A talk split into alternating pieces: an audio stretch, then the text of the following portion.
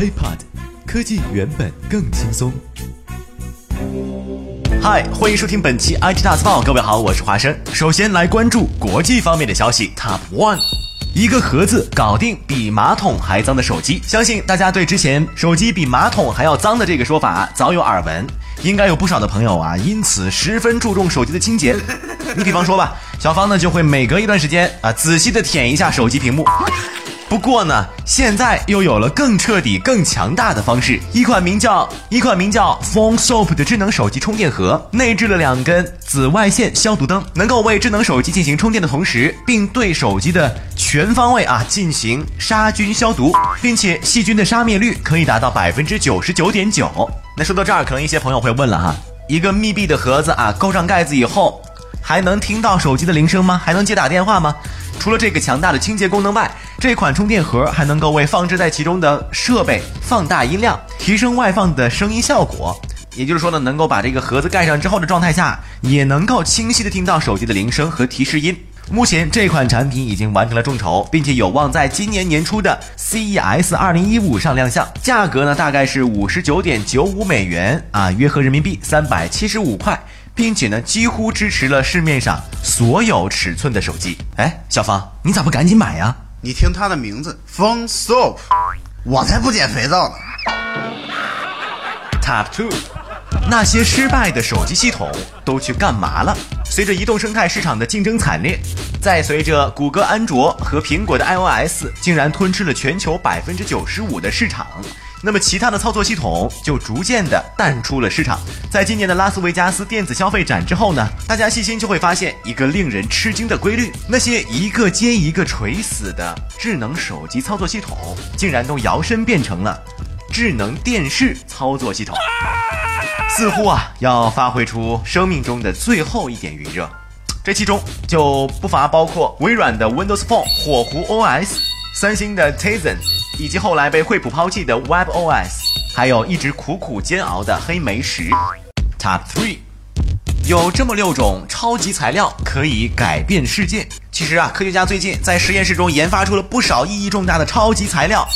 今天呢，就罗列出来六个，给大家讲讲它们的特别之处。咱们先来看第一个吧，仿生塑料啊，它的主要能力呢，就是可以自我修复。这就好比咱们的血管一样，塑料当中含有一种液体，当这个塑料管啊出现破裂的时候，液体就可以像血液一样渗出，并且结块。这种仿生塑料可以最大修复四毫米宽的裂缝。再来看第二个，热电材料。热电清道夫对于任何一部使用能源的设备来说，废热的产生都是不可避免的。根据估算，人类所使用的所有能源当中，有三分之二都被以发热的能量形式给流失了。那么，到底有没有办法能够捕捉这些被浪费掉的能量呢？有这么一家公司就开发出了一种热点发电机，它可以被直接的插入普通发电机的排气管，从而把。废热啊，转换成可以使用的电力，据称呢，可以达到百分之五到百分之十的能效。第三个，廉价太阳能电池，那这个呢相对常见一些，大家可以一会儿看我们的微信推送。第四个，这个比较厉害啊，超轻超强韧的气凝胶，这个气凝胶啊。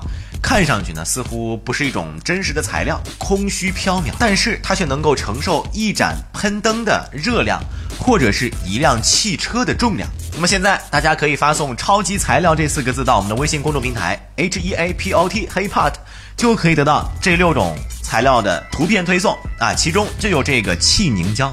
这个气凝胶啊，它看上去完全呢就是一团烟。它是一种啊液体被空气完全替换的胶体，这个气凝胶啊里面可以有任意数量的物质所组成，包括什么二氧化硅啊、金属氧化物啊，还有石墨烯。那么由于空气占据了绝大部分的比重。气凝胶还是一种绝佳的绝缘体，并且它的结构也赋予了它非常强、非常高的强韧性。不过呢，这个气凝胶也有一个特别致命的缺点，就是特别脆。未来呢，这个气凝胶可以作为太空飞船，作为在穿过大气层时候的绝缘材料。那第五个就是光操纵器，它呢，简而言之就是以纳米结构的方式，能够以特定的方式对光线进行散射。在未来呢，它或许真的啊，可以让一个物体。变得隐形起来。那么最后一个就是导电率百分之百的材料，这个材料名叫 Stany，它就和石墨烯一样，是一个由单原子层所制的。材料。由于当中使用了硒原子而非碳原子，那么就是它具备了石墨烯所无法实现的特性——百分之百的导电率。史丹尼，那不是复合肥吗？史丹尼复合肥。OK，本期安琪大字报就到这里，欢迎大家关注我们的喜马拉雅账号，我们下期再见，拜拜。